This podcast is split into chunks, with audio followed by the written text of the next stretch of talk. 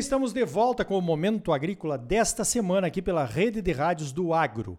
O oferecimento é da Associação dos Produtores de Sementes de Mato Grosso.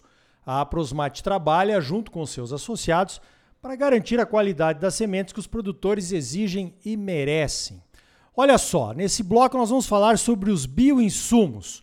Os produtores brasileiros, mais do que qualquer outro produtor mundial, né, têm adotado os biológicos de forma bem agressiva, estão vendo que realmente pode ser uma ferramenta para ajudar, né, muito fortemente no controle das pragas e doenças que atacam as lavouras, né? Também até alguns biológicos aí fertilizantes e também alguns que ajudam na biota do solo, o risóbium que a gente conhece bastante, por aí vai.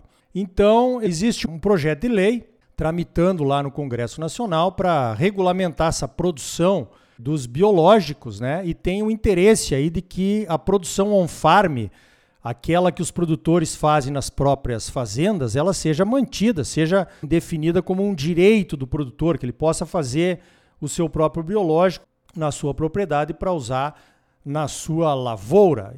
Então aí parece que há um desacordo nessa lei. Eu estou vendo aí as notícias de que existem evidentemente as indústrias né, de defensivos agrícolas que viram nos biológicos uma forma também de expandir os seus negócios, fazem pesquisa de novos micro-organismos e por aí vai, lançam novos produtos e parece que eles têm algumas restrições aí nessa produção on-farm. No mínimo tem alguma divergência. Para falar sobre isso, eu chamei então o Reginaldo Minaré, que é o diretor executivo da Associação Brasileira de Bioinsumos e que defende a produção on-farm. Eu vou começar perguntando para ele, então, que divergências são essas, Minaré? Bom dia. Olá, bom dia, Arioli. Bom dia a todos que nos ouvem.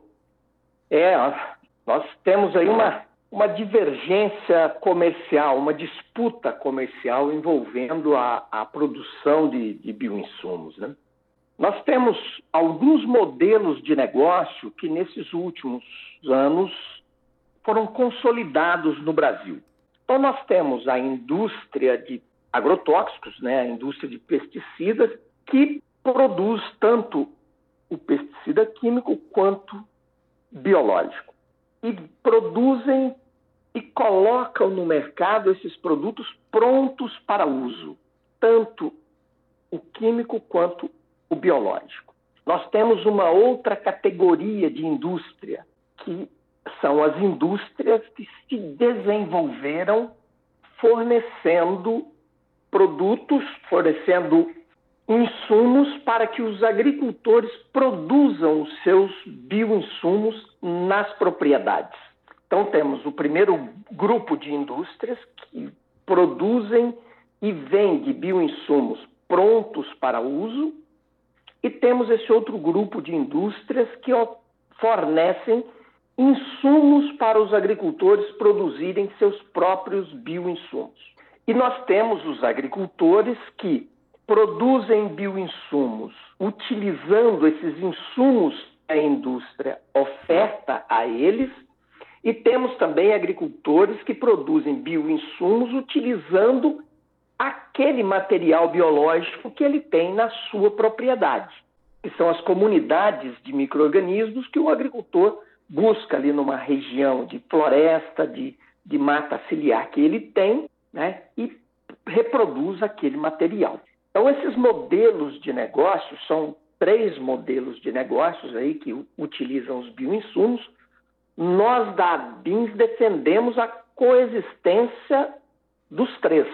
Não precisa um setor eliminar o outro para se desenvolver. Temos espaço para todos. Então, essa disputa de, de espaço ela está acontecendo no Congresso Nacional.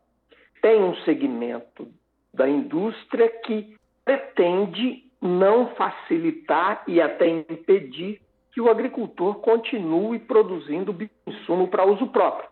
A pretensão desse grupo é manter o monopólio de oferta desse produto para as indústrias, como é hoje no caso do químico. O pesticida químico, a indústria hoje tem um monopólio de produção e oferta.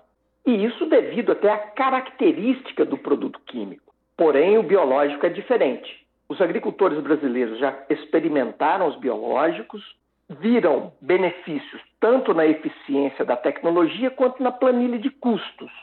E também produzem esses insumos biológicos em suas propriedades com muita segurança. Nós não temos um registro de dano em momento algum desta produção para uso próprio, a produção on-farm. Então, nós estamos trabalhando, o Congresso está sensível a essa pretensão de manter coexistência desses modelos de negócio, permitir que a indústria produza e oferte produto pronto para uso, permitir que a indústria oferte insumos para os agricultores produzir os bioinsumos para uso próprio e também permitir que o agricultor produza o seu próprio bioinsumo.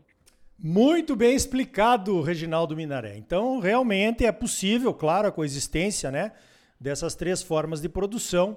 Agora, a gente ouve aí nas entrelinhas também, isso não está posto no debate claramente, mas é essa questão da pirataria, né? Ou então, vamos colocar assim, da recuperação do investimento por parte de uma empresa que desenvolve um biológico novo. Como você pode replicar aquele microorganismo na propriedade?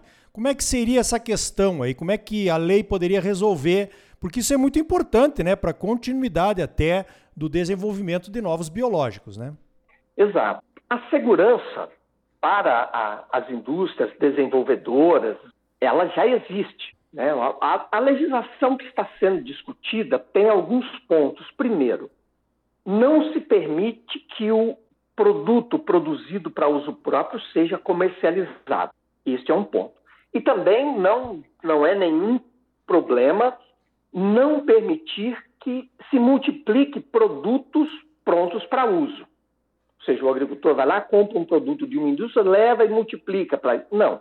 Para isso você tem as indústrias que produzem e ofertam inóculos você tem bancos de germoplasmas, bancos de depósito de micro-organismos que poderão fornecer esses micro-organismos para os, os, produtores. Então, tem uma, uma estrutura normativa, inclusive esta que está em construção, que permite essa coexistência e a existência desses modelos de negócio. Perfeito. Realmente, eu acho que todos os interesses têm que tá, estar contemplados na legislação, né? Para que ninguém saia perdendo. Minaré, na tua avaliação, vai ser possível coexistir as três formas de produção de biológicos ou de negócios de biológicos, como você falou, através dessa legislação que está sendo discutida no Congresso? Olha, os dois textos que estão na Câmara dos Deputados, né, um que veio do Senado e outro que já estava na Câmara, né, produção da, da Câmara, eles têm essas garantias. O projeto que foi desenvolvido na Câmara, ele tem garantias mais objetivas para a manutenção dessa coexistência.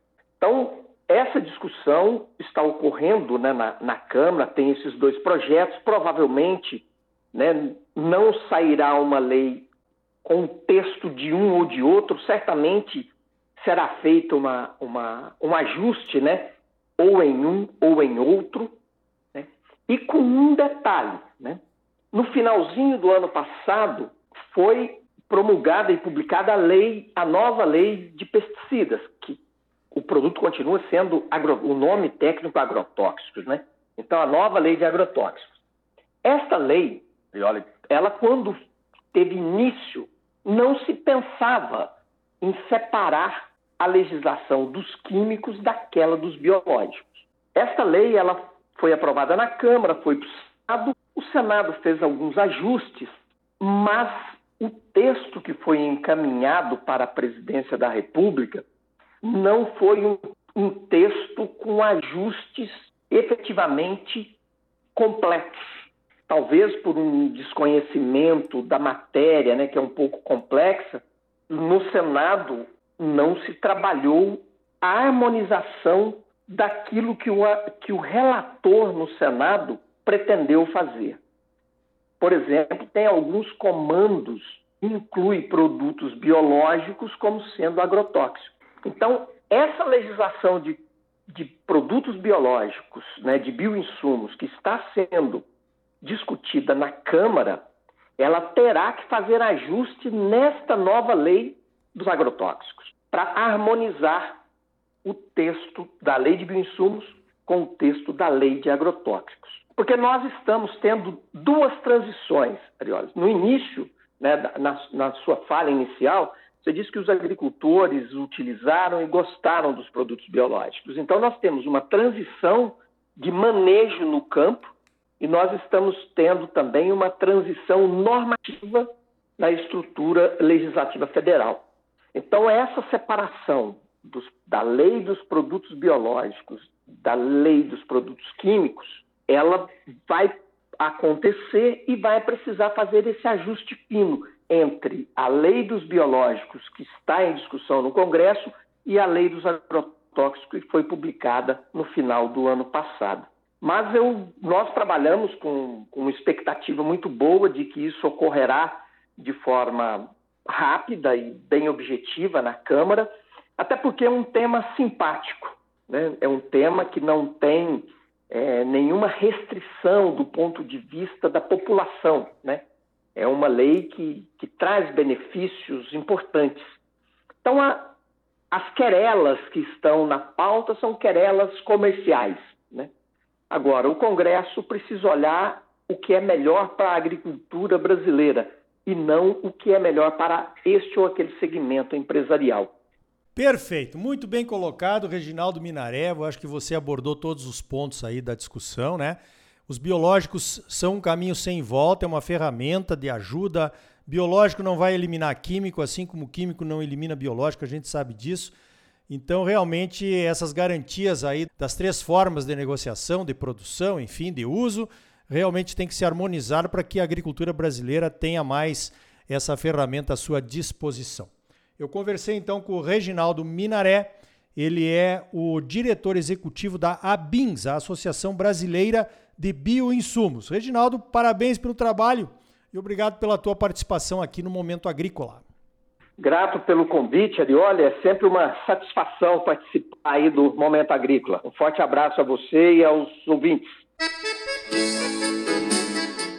Então tá aí. O Brasil vai se tornando líder mundial em adoção e uso de insumos biológicos. Uma ótima notícia. Agora tem espaço para todo mundo nesse mercado, né? Temos que garantir a produção on-farm, é claro, mas também temos que garantir que a pesquisa e o desenvolvimento de novos produtos sejam justamente remunerados pelo mercado. No próximo bloco, a análise da quebra de safra apresentada pela consultoria Pátria Agronegócios na reunião extraordinária da Câmara Setorial da Soja do Ministério da Agricultura. A Associação dos Produtores de Sementes de Soja, a Prosmate, trabalha junto com seus associados para garantir a qualidade das sementes que os produtores exigem e merecem.